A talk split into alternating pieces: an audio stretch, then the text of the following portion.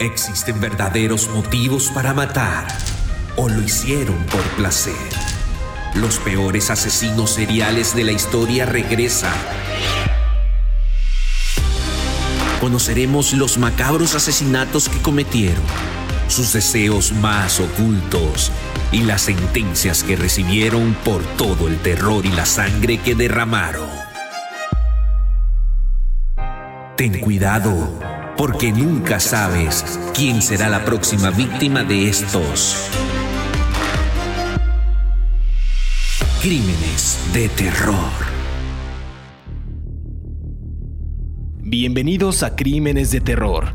Si aún no te has suscrito a este podcast, oprime el botón de seguir en la plataforma en la que nos estés escuchando, ya sea en Spotify, iHeartRadio, Amazon Music o Apple Podcast, para que recibas la notificación de un nuevo episodio que se estrena cada sábado. Yo soy José Luis Montenegro y en cada capítulo viajaremos en el tiempo para recordar los peores crímenes y a los personajes malignos que marcaron la historia de Estados Unidos. El caso de hoy es el de Itzcoatl Ocampo, un ex infante de marina y veterano de la guerra de Irak, quien habría apuñalado hasta la muerte a cuatro hombres sin hogar.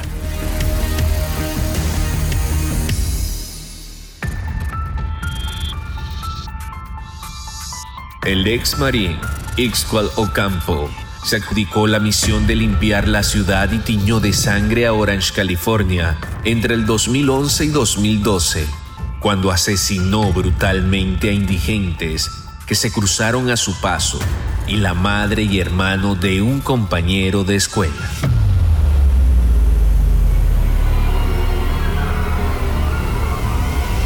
Ocampo llegó a Estados Unidos de niño proveniente de Ciudad de México y su desempeño en el ejército lo hicieron merecedor de la confianza y respaldo de sus compañeros en Irak. En este episodio de Crímenes de Terror, conoceremos la historia de un soldado que a su regreso se convirtió en asesino en serie. Bienvenidos a Crímenes de Terror.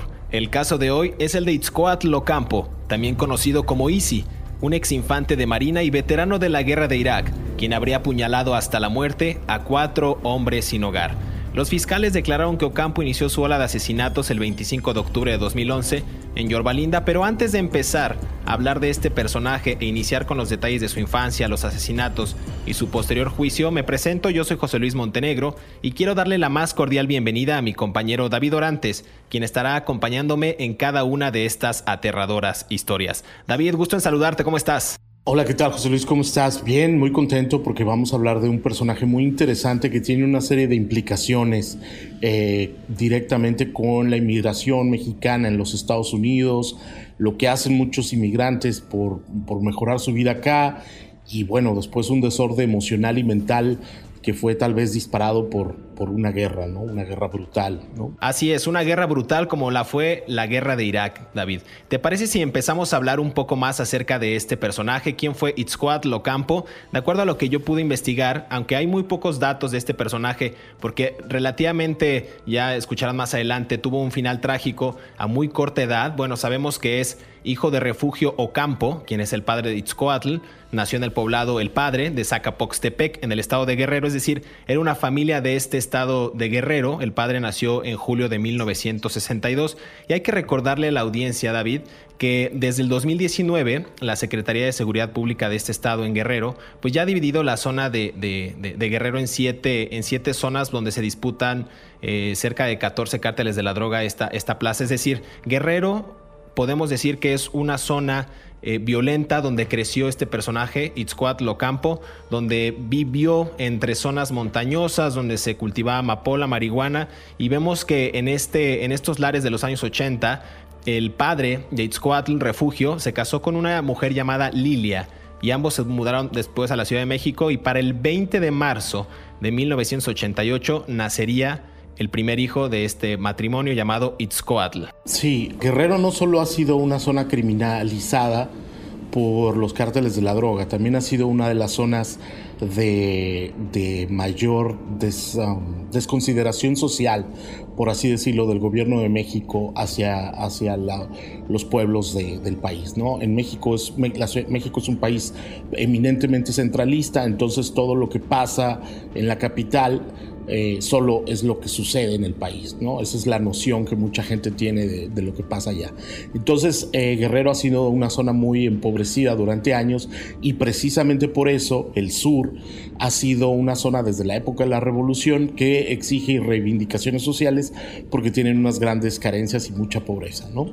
Ha habido guerras en los años 70, Lucio Cabañas, su guerrillero, y luego toda esta pobreza ha sido caldo de cultivo para dos cosas la inmigración y, la, y, el narcotráfico. Entonces, una de las vías que tomó la familia del joven de Ocampo eh, fue escaparse de la pobreza desde su, desde su país, tierra de origen, don Refugio Ocampo, que era un hombre del campo, eh, cuando se casó con Lilia González en el 87 poco después crecieron ahí y luego decidieron venirse a vivir, ¿no? Es muy interesante que, le hayan puesto a su hijo un nombre de un guerrero azteca, ¿no? Eso es profundamente revelador porque te habla un poco del orgullo cultural y social que sentía la familia del muchacho hacia sus tradiciones indígenas. ¿no? Claro, totalmente.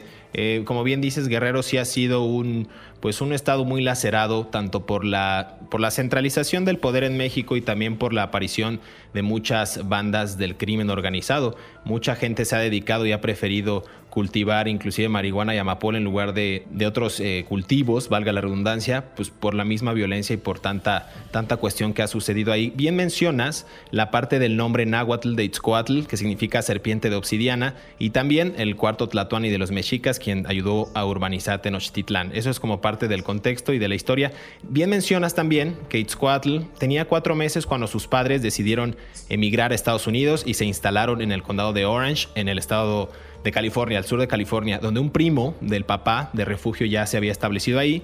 Pero curioso porque ellos se van y, perdón, él se va, el papá, y deja a Lilia y deja a Itzcoatl de siete meses hasta que llega ese ese periodo en el que ellos deciden cruzar Estados Unidos y lo hacen a pie, como muchos migrantes eh, pues, mexicanos, inclusive centroamericanos, con, ese, con esa esperanza de llegar a tener una vida mejor. Ella comenta más adelante, la madre, que el único momento en que se sintió como vulnerada fue en el momento en que al momento de cruzar eh, la frontera, tuvo que brincar una barda y le dio a las personas con las que iba, estos polleros o estos eh, personas que trasladan a, gente de manera ilegal a Estados Unidos, eh, le dio a su hijo de siete meses a una de esas personas y fue un momento pues conmovedor para ella porque no sabía si lo iba a ver o no y ella tenía el esfuerzo de brincar esa barda, ¿no? Entonces llegan a Estados Unidos y se establecen en este en este condado, que también es mucho de, migrantes, ¿no, David? De, gente trabajadora que va en busca de nuevas oportunidades en Estados Unidos. Así es, eh, Don Refugio, bueno, todo el sur de los Estados Unidos tiene una gran influencia ah, en California de una comunidad inmigrante de Guerrero y de Michoacán, son particularmente, y de Jalisco, son, yo podría decir que son los tres estados que han nutrido, valga la expresión, la economía del sur de California, ¿no? Y que han sostenido la economía de California, las manos de los trabajadores en, California, pues casi todos tienen raíces en, en lo que serían esos tres estados que son vecinos, ¿no? Jalisco primero, luego Michoacán y luego Guerrero, un poco tal vez Oaxaca. Y son porque otros inmigrantes tienen tendencia a irse a otras partes, ¿no? Algunos de Michoacán vienen a Texas, otros de Jalisco van a Chicago, pero básicamente esos tres vínculos eh, son los que generan la economía tan fuerte que California tiene un Producto Interno Bruto fuertísimo mayor al de muchos países, incluso algunos europeos o, latinoamericanos. Entonces, eh, Refugio Ocampo, se, el padre de Itzcuatl, según los documentos que están en la corte del condado de Orange, como, como tú dices, él se dedicó a trabajar en fábricas y a aprender inglés un poco, ¿no? Y hay algo que me parece muy, muy interesante. Mientras él aprendía inglés, se interesó en la historia de la guerra de los Estados Unidos, de las guerras de los Estados Unidos. Y este factor yo creo que fue determinante para lo después la decisión que tomó su hijo Itzcoatl, ¿no? Eh, creciendo como un, muchacho inmigrante y con la influencia de, de todo este padre.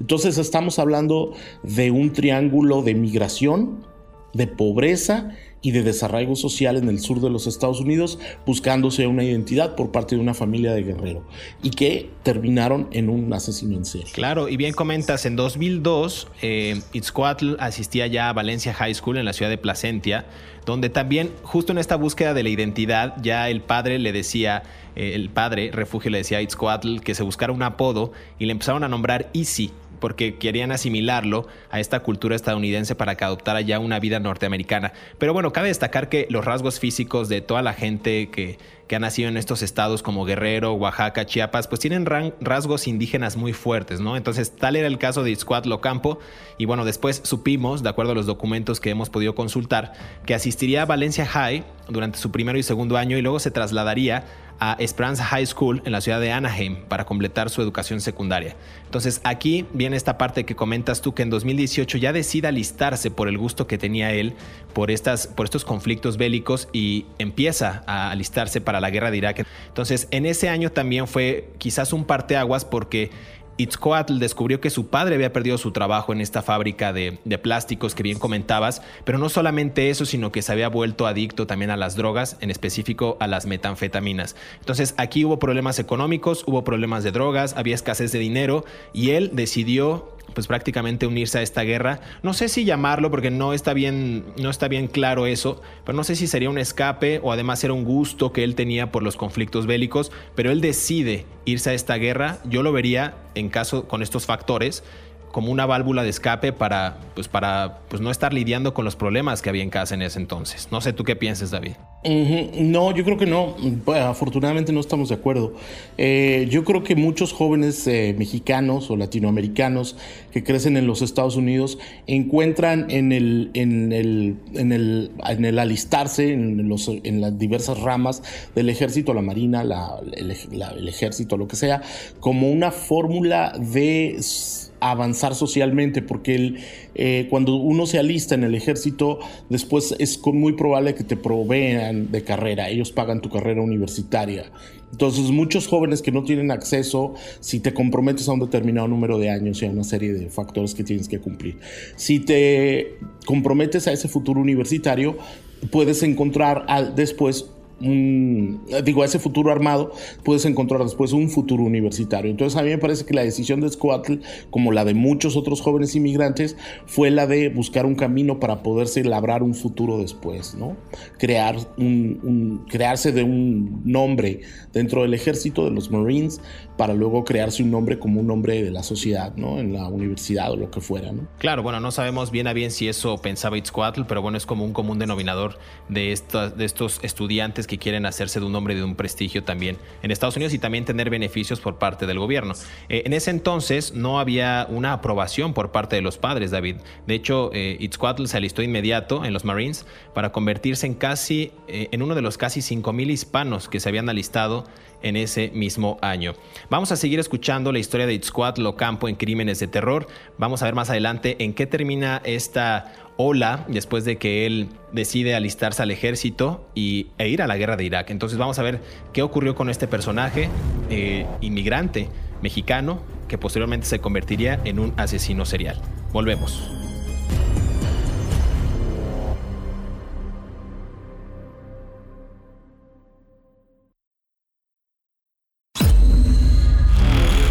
Cinco hechos perturbadores de la vida de Iscual Ocampo. Número 1. Las autoridades encontraron ropa misteriosa, el libro Los criminales más notables en la historia de América, una carta médica de aprobación para el consumo de marihuana y un afilador de cuchillos en la casa de Ocampo en Yorbalinda el día después de su arresto. Número 2. La Administración de Veteranos lo diagnosticó con problemas mentales. Uno de sus supervisores en Camp Pendleton dijo que siempre fue un marín confiable y puntual, independientemente de que lo hayan acusado. Yo le confié mi vida, dijo Bonnie Tisdale, supervisor de Ocampo. Él fue un veterano que no recibió la ayuda que necesitaba. Número 3. El banco embargó la casa de la familia de Ixcual y su madre y hermanos menores se fueron a vivir con un tío, pero su padre, refugio, quedó en la calle viviendo en una camioneta. En ese lugar, recibió dos visitas de Isqual. En la primera, Ocampo le advirtió que no viera noticias de crímenes, y en la segunda, llegó con una copia de archivos del FBI que hablaban del asesino en serie que era buscado en Orange County. Número 4. El padre de Ocampo aseguró que su hijo regresó cambiado después de servir en Irak y que también dijo que estaba desencantado de la vida y se convirtió en una persona más sombría y misteriosa. Le costó mucho retomar su vida de civil. Número 5. En la mañana de su arresto, el sargento de policía Darren White interrogó a Ocampo. ¿Crees que lo que hiciste está mal? Mal. Pero tenía que hacerse, dijo Isquad. ¿Para qué? Para satisfacer tus necesidades, le preguntaron. No. Ellos hacían lucir mal el lugar, respondió rápidamente. Entonces lo que hiciste fue para ayudar a limpiar el país. Yes, sir, dijo Campo dando una respuesta que solo podía esperarse de un soldado consciente de sus actos. Do you, you know what's right, you know what's wrong. Yes, sir. Do you think that what you've done is right or wrong? Wrong, but it had to be done. Why did it have to be done? Just To satisfy your need? no. Uh, not only did I make the county look bad or the state, they were making the place look bad also. Okay. So because of their state, their homeless state, and basically sucking up resources of society, they were making us look bad. Yes, sir. And that's why it needed to be done. Yes, sir. So you, really what you were doing is you were helping clean up the town, clean up the area. In a way, sir, yes. David, regresamos. Estamos hablando de un inmigrante que fue culpado por presuntamente haber asesinado a cuatro personas sin hogar y queremos hablar ya un poco más y ahondar un poco más acerca de estos crímenes. Según las autoridades, David han declarado que Ocampo inició su ola de asesinatos justo el 25 de octubre de 2011 en Yorba Linda, como lo decía al principio de este programa, con el apuñalamiento de Juan Herrera, de 34 años de edad, quien era el hermano de un amigo de la secundaria y su madre también, que era de nombre Raquel Estrada, de 53 años de edad. Dicen las autoridades que estos asesinatos se trasladarían a las calles después, pero empezó con este primer doble asesinato de estas personas que tenían un, antecedente, ¿no? Es decir, eran familiares de amigos de la secundaria. Esos, se- esos fueron sus dos primeros asesinatos de Itzcoatl Ocampo. Ok, eh, me parece muy bien que empecemos con los asesinatos, sin embargo yo quisiera hacer un flashback. Eh, cuando Itzcoatl se mete al ejército, a los Marines, eh, los Marines son una fuerza de tarea de intervención. Son una- un grupo dentro de, la Navy, si mal no recuerdo, que son los primeros que entran a combate. Eh, son un, un grupo de, no puedo decir de élite, pero son uno- algunos de los soldados mejor entrenados en los Estados Unidos y las características de los Marines es la fiereza con la que los entrenan, la total ausencia de control de, de- las emociones, quiero decir, controlar las emociones en las zonas de combate, todo este tipo de mentalidad que es muy de, de los ejércitos, ¿no? La violencia exacerbada y tal. Itzcoatl Ocampo no era un soldado de de combate. Eh, Todos los Marines están entrenados en combate, todos completitos. Tienen entrenamiento a lucha cuerpo a cuerpo, entrenamiento en lucha de con armas de fuego, pistolas y rifles, los R-15 que les dan, y cuchillos. Esto es importante porque tiene que ver con su vínculo como, como asesino en serie. Ok, entonces, cuando él estaba ahí, él fue enviado a Irak. Es, él- lo pusieron en una zona de, en una unidad de, que se llama extracción de heridos. Era una unidad médica para sacar a personas que estaban lesionadas, sus mismos compañeros que estaban en combate. Es, todo esto es muy, muy importante porque él mismo le refiere a su papá que todas esas experiencias lo traumatizaron. Cuando él regresa a, los Estados Unidos, eh, él empezó a tomar muchísimo. Su papá, Refugio Campo, declaró que su hijo era un hombre cambiado, había cambiado completamente. Cualquier guerra es la mayor estupidez que puede alterar el espíritu humano, ¿no? Degrada el espíritu humano. Entonces, cuando él regresa, eh, él temblaba mucho, se sentía perseguido. Incluso algunos compañeros de él, de los Marines, refieren que, que regresó totalmente mal. ¿No? Era un hombre completamente alterado. Esa es la gran desgracia que le pasó a, a Itzcoatl Ocampo en, en la guerra de Irak. Ahora sí, volvamos a los asesinatos. Ok, nada más agregar de la parte que comentas tú de la guerra de Irak, es, es muy buena el contexto que das. De hecho, hay varias entrevistas también y declaraciones de la familia cuando eh, eh, Itzcoatl regresa de esta, de esta guerra de Irak y bueno, después vienen los asesinatos y el juicio. Uno de sus hermanos, Mixcoatl Ocampo, decía, justo al LA Times, que él había sufrido depresión con frecuencia, alucinaciones como bien comentabas, y de hecho se despertaba en la noche y decía que siempre fue paranoico, buscaba bombas en el armario y en los baños de la casa, pensando que pues, lo seguía, no tenía esta, esta dinámica como lo había vivido en la guerra y con frecuencia también sufría de alucinaciones.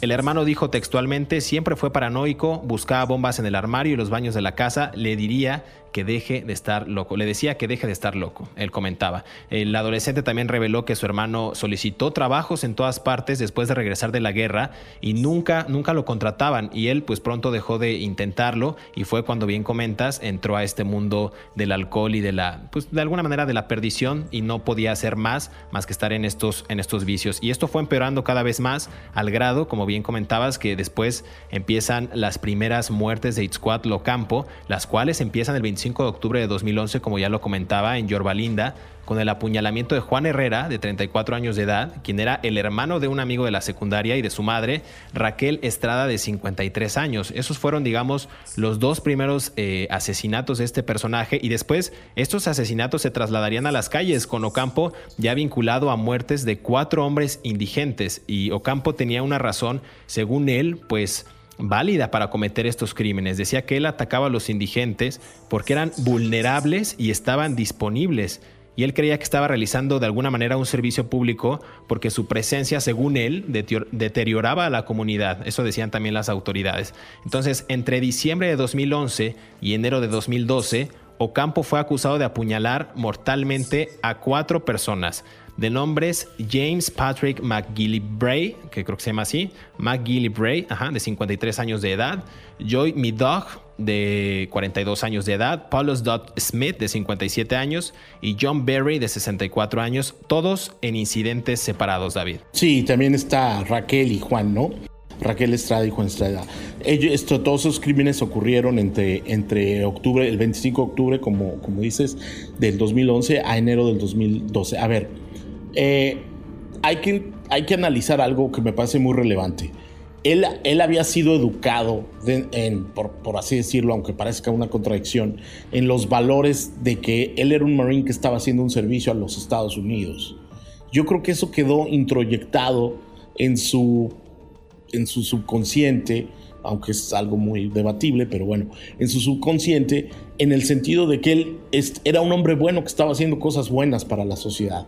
O sea, a la justificación social de una guerra se la habían dado a él para justificar sus actos como, como un asesino en serie. Soy uno, fui a, pelear a los Estados, por Estados Unidos en la guerra de Irak para hacer un bien a mi país. Tengo que seguir haciendo un bien a mi país, a mi país de acogida, a mi país eh, que me dio, que me ha dado la vida, ¿no? Eh, que me ha dado la educación que tuvo hasta ese entonces. Entonces, toda esta lógica de la violencia, él la encontraba como un justificante para atacar a sus víctimas. Esto a mí me parece un poco perverso todo lo que los ejércitos le pueden hacer a los jóvenes cuando regresan, ¿no? Tenemos un montón de casos de jóvenes este es un asesino en serie, pero tenemos un montón de casos de jóvenes que van a la guerra y regresan a los Estados Unidos y en un ataque de nervios o psicótico matan a alguien más o, se matan a sí mismos o atentan contra personas. Entonces, esa es otra discusión para otro podcast y para otros expertos que nosotros no somos. Pero eso afectó tanto a, a este a que él lo, lo, lo reencausó en las calles de Los Ángeles. Tengo que de las calles del condado de Orange, ¿no? Yorba Linda y todos estos pueblos, ¿no? Al sur de Los Ángeles. Este, tengo que hacer todo este bien por mi comunidad, porque era la misma lógica con la que él había sido entrenado en los ejércitos de los Estados Unidos. En el fondo, de alguna manera, Itzcuatl fue una víctima del sistema que no se pudo adecuar a volver a la vida civil en los Estados Unidos. Ese es lo, el gran drama de la vida de este muchacho, ¿no? Esos son, eh, como siempre, los asesinos en serie de los que hablamos no surgieron por generación espontánea. Hay factores que los orillaron a convertirse en ese tipo de personas, ¿no? Claro, mencionas algo que fue víctima de, un sistema, en este caso de, de, la guerra, y yo coincido totalmente contigo de manera sorprendente. Pero aquí hay, hay un caso y hay un estudio muy bueno que, bueno, voy a retomar un poco nada más para hacer contexto, de la revista médica The Lancet, que en esos años, de acuerdo a una revisión de 129 estudios, una de cada cinco personas que vivían en un área afectada por un conflicto bélico tenían depresión, ansiedad, trastorno de estrés postraumático, trastorno de bipolaridad o esquizofrenia. Y en este tenor, quisiera ahondar en el caso justamente del 13 de enero de 2012, que fue, digamos, el último asesinato de Itzcoat Locampo, de, de 23 años en ese entonces, cuando un transeúnte identificado como Donny Hopkins, lo encontró en la parte trasera de un restaurante de comida rápida en Anaheim y lo, y lo persiguió hasta detenerlo. Y ahí fue cuando este personaje, pues ahora sí cae eh, con las manos en la masa, como decimos coloquialmente, porque estaba eh, pues matando a una persona y lograron capturar a este asesino que ya se veía a todas luces que estaba dañado eh, seriamente por los estragos de la guerra. Sí, bueno, a ver, ya los, los homicidios previos ya tenían un antecedente. Las autoridades ya buscaban, la policía de Anaheim, eh, Anaheim es una ciudad al sur de, Los Ángeles, eh, donde está el parque de, Disneylandia, ¿no? Eh, está junto a Santana. y ellos ya tenían una descripción de un hombre delgado, hispano y con una capucha con un cuchillo. Entonces ya lo estaban buscando varias corporaciones, incluido el FBI, este, y tenían el antecedente de que era lo que tenían que buscar. David, vamos a hacer una pausa para escuchar esta cápsula que preparamos y volvemos para seguir hablando de Itzcoatl Ocampo.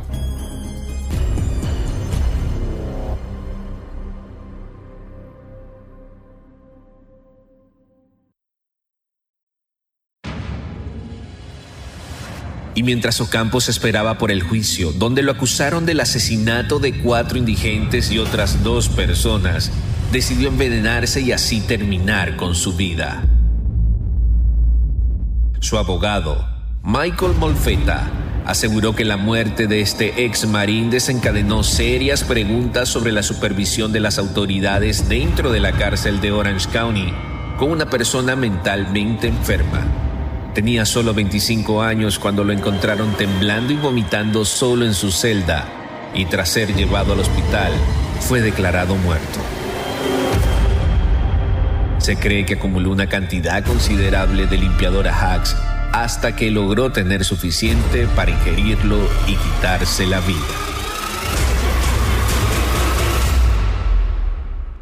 David, regresamos a este caso que está bastante bueno de Itzcoat Locampo, un inmigrante mexicano que llegó a Estados Unidos con, con, la idea de tener una vida mejor y resultó que tras estos estragos de la guerra y tras ser víctima de un sistema, pues terminó siendo un asesino serial en Estados Unidos. Me comentabas antes de irnos a esta pausa que ya tenían indicios las autoridades de un hombre con una capucha negra que estaba persiguiendo y asesinando de manera eh, pues artera, perdón, con un cuchillo a ciertas personas, en este caso homeless, personas sin hogar en el condado de Orange, en California. Sí, eh, nomás una precisión yo haría. Él no vino buscándose una vida mejor, lo trajeron. Entonces eso también, también es importante porque tiene que ver con el drama de muchos niños que son traídos a los Estados Unidos. Pero bueno, esa es otra cosa, ¿no? Entonces eh, es otra discusión para otro podcast. Eh, a ver, los los, la policía comenzaron estos asesinatos y la policía de Anaheim, la policía de Yorba Linda, eh, la oficina de las patrullas de caminos de California y el FBI, eran muchas agencias que estaban investigando. El, el fiscal Tony Rakaukas del condado de Orange estaba coordinando la, era el fiscal en ese tiempo de ese condado, estaba la, coordinando la investigación y debido a que los crímenes ocurrían en la calle y en los puentes y, y en detrás donde viven los, los, los, los como tú decías, eh, gente sin hogar que vive en las calles, eh, pues muchos de ellos están en, la vía pública, ¿no? Las autoridades tenían hasta 200 testigos de personas que habían visto al, asesino de, los homeless, eh, posteriormente identificado como Itzcuatl Ocampo, y tenían una gran descripción de él, o sea, sabían exactamente más o menos la altura que tenía, más o menos el porque era siempre el modo operandi, con un cuchillo, un cuchillo de, combate, un cuchillo negro largo de, que, que les dan a los soldados, que además, esa es otra cosa, muchos de estos muchachos que regresan de la guerra siguen utilizando cuestiones militares, ¿no? Cuando siguen usando armas y siguen comprando armas y siguen teniendo esos mismos códigos. Entonces él usaba este, este cuchillo y tenían esta descripción. Hubo, ah, hubo cámaras que captaron, cámaras de seguridad de las ciudades, que captaron al muchacho delgado con un pantalón de mezclilla, unos zapatos deportivos, una camiseta blanca, una gorra negra y una chamarra con capucha, también en color negro, cuando se retiraba de los lugares en los que se encontraban los, los, crímenes. Entonces, las autoridades tenían un montón, pero un montón de elementos para poderlo identificar. Entonces, cuando este testigo lo ve, ya estaba en la mente de muchas personas el tipo de personaje que estaban buscando y por eso lo logran detener, gracias al montón de testigos que, los, que lo pudieron capturar. Contra, con, además, lo que hizo Itzcoatl fue brutal. El crimen de, de, de Paulus Cornelius Smith lo apuñaló 60 ocasiones. Dicen algunos testigos que vieron, eh, estaba en la, en la a la vuelta de la librería, de la librería hoy nomás, de la biblioteca de la ciudad de Yorba. Y dicen los testigos que el asesino quedó manchado de sangre desde el cuello hasta el torso de la sangre de su víctima y, y, en el rostro y luego escapó.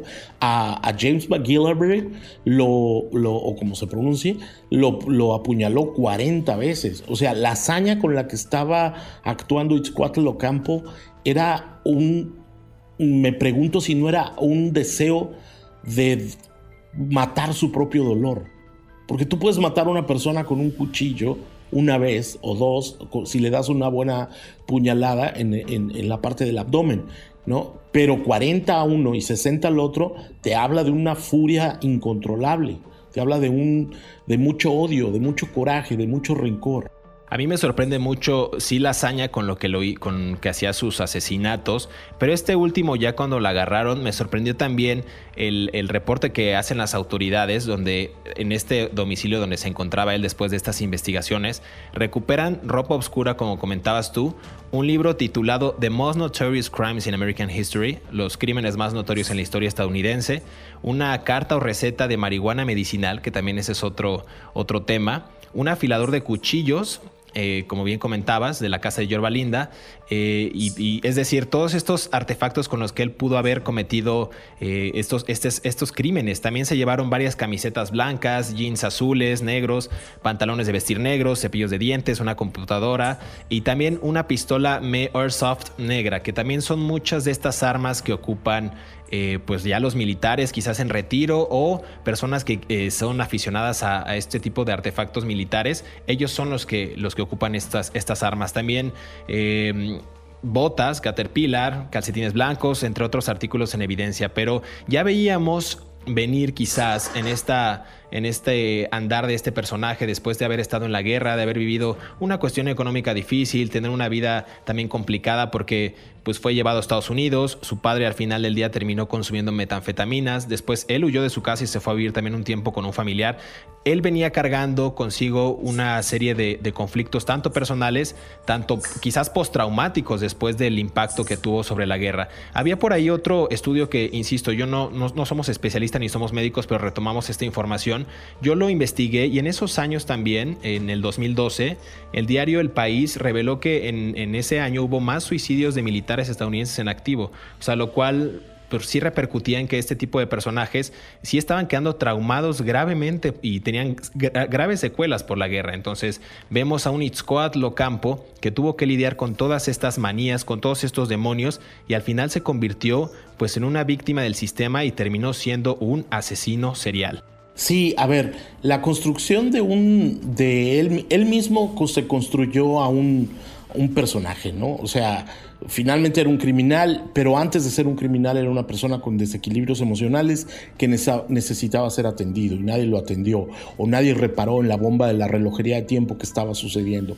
Nadie, eso también nos debería de llevar a una reflexión profunda a todos en lo personal sobre la importancia de la salud mental, ¿no? No sabemos en qué momento cada quien puede despertar. El papá de Refugio Campo, el padre de Itzhuatl, él declaró que, que su hijo era un adolescente tierno, amoroso, este, preocupado por su familia, por, su entorno, y regresó completamente cambiado de, Irak. Yo, yo, insisto en que en estas dos víctimas, de una de 40, de, murió de 40 puñaladas y la otra de 60, esto te habla de, son, ¿qué? 100 puñaladas a dos personas, esto te habla de una brutal y de una mm, incontrolable capacidad de una furia interna que rebasa cualquier tipo de razonamiento y nunca sabremos por qué lo hizo, nunca lo sabremos, ¿no? La teoría esta de que él quería limpiar la ciudad está muy bien, pero yo creo que es un justificante que él mismo se daba, pero en el fondo él tenía un gran rencor y tenía una gran carencia de algún tipo de afecto o de, o de valores que él nunca pudo manejar, ¿no? Eso es lo más, lo más grave, ¿no? Eh, además tenía una frialdad que se le había heredado del ejército de los Estados Unidos, de los Marines, porque cuando ya las policías buscaba a las autoridades, tengo que correr, cuando la, cuando la policía ya buscaba, a, las autoridades ya buscaban al asesino en serie, él pasó puntos de revisión llevaba las armas después de haber pasado, de haber matado personas. Entonces, en ese sentido, ese entrenamiento lo tenía muy bien asumido de mantenerse frío y controlado, ¿no? Claro, eh, finalmente, como habíamos comentado, el 13 de enero de 2012 es aprendido por este último asesinato, donde encontraron un buen de, armas y algún tipo de, de inspiración, como este libro que mencioné hace un momento. Y va a dar a la cárcel. Inicialmente es puesto en custodia protectora bajo vigilancia de suicidio. Esto porque decían que él ya se había golpeado inclusive en una ocasión contra la pared intencionalmente, lo que impulsó a este personal de vigilancia a regresarlo a un área más segura. Inclusive hay reportes, David, donde dice que se le recetaron una serie de medicamentos tanto para la depresión como la ansiedad y este estrés postraumático del que hablaba, presuntamente por el tema de la guerra, ¿no? Por haber vivido este conflicto bélico. Pero al parecer su comportamiento sí mejoró y en el medio año que estuvo antes de su muerte, Ocampo fue descrito como un recluso tranquilo y cooperativo. Eso fue lo que decían las autoridades. Hay que recordar que Itzcoatl Ocampo fue acusado de cuatro cargos de asesinato con denuncias especiales de asesinatos múltiples por utilizar inclusive un arma de, acecho mortal, ¿no? Estamos hablando de tres víctimas que fueron eh, apuñaladas, como bien comentadas, David, más de 40 veces cada una con una hoja de un solo filo de al menos de 7 pulgadas de largo, esta, esta herramienta que utilizaban en, en la guerra, ¿no? Entonces, Inclusive hay informes donde decían que este personaje tenía más víctimas previstas eh, en, su, en, su, lista de asesinatos. Es decir, él ya estaba planeando los próximos asesinatos eh, y bueno, pues fue a dar a la cárcel, pero eh, afortunadamente no, no, cometió aún más de estos, de estos crímenes. Ocampo fue, pues digamos, culpado de estos, de estos asesinatos previo a que tuviera él un juicio pero muere, muere David de una forma muy inusitada la tarde del jueves del 28 de noviembre de 2013. Ya para ir cerrando este círculo, ¿podrías comentarnos cómo fue esta, esta muerte de Itzcoatl Ocampo en la cárcel, dentro de la cárcel? Sí, bueno, en la noche del, del 23 de noviembre, del 27, perdón, de noviembre del 2013 creo, eh, sí, fue en 27 de noviembre del 2013, él se empezó a sentir enfermo. Eh, yo tengo la teoría pero por supuesto es una teoría desde la distancia, de que él tuvo acceso a algún tipo de sustancia que, que, le provocó su enfermedad que eh, ese día. No sé qué tipo, pero los que han estado detenidos saben que en algunas cárceles hay contrabando, ¿no? entonces, o también puedes allegarte de recursos, ¿no? Pero bueno, él se empezó a sentir enfermo, empezó a vomitar, empezó a llamar a los custodios, lo llevaron a un hospital y él falleció, ¿no? Este, él, falleció, su juicio estaba programado para el 17 de enero y él falleció en la noche cuando lo llevaron al hospital. En la autopsia se determinó en, en un hospital de Santana, California, que es esta ciudad vecina hacia el sur de, el condado de Orange, de Pasadena, eh, que había tomado un, ¿cómo se dirá? Un limpiador que se llama Ajax, ¿no? Es el muy famoso, es un limpiador de, de, sustancias, ¿no?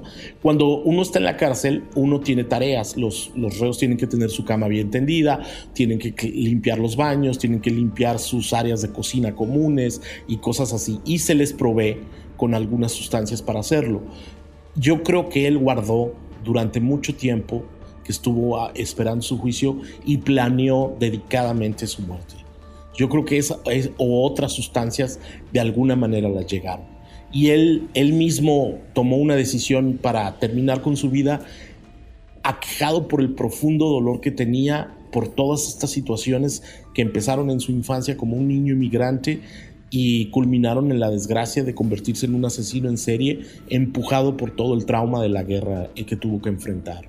De hecho, sí, hay muchos, hay muchos informes y bueno, el, el, abogado Michael Molfera dice que él habría comido aparentemente y recolectado, bueno, recolectado y después comido este este eh, limpiador industrial que comentabas, Ajax, eh, para una dosis letal y fue cuando él tuvo que ir al hospital y bueno, finalmente murió. Y de hecho el abogado decía, y cito literalmente y textualmente del periódico británico The Guardian, decía él, si pasas tres minutos con Ocampo, eres muy consciente del hecho que tiene muchos problemas mentales, eran graves y obvios, y definitivamente no fueron superficiales.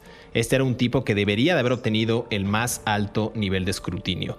David, hemos llegado al final de este capítulo. ¿Asesino serial o una persona que fue víctima de los estragos de la guerra? Con esa pregunta los dejamos a los que nos están escuchando, pero queremos agradecer antes de irnos a todos aquellos que cada sábado sintonizan un nuevo episodio de Crímenes de Terror. Estamos leyendo cada uno de sus comentarios a través de nuestras redes sociales de Mundo Hispánico y a través de nuestras cuentas personales también. Recuerden que pueden repetir este podcast cuando quieran y a la hora que quieran, ya sea en la comodidad de su hogar, en la calle, en el transporte público, en una cafetería donde quieran. Y tampoco olviden activar el botón de seguir en su plataforma en la que nos estén escuchando, Spotify, Apple Podcast, Amazon Music o iHeartRadio, para que les llegue la notificación de los próximos episodios. Hasta pronto, nos escuchamos en el próximo episodio de Crímenes de Terror.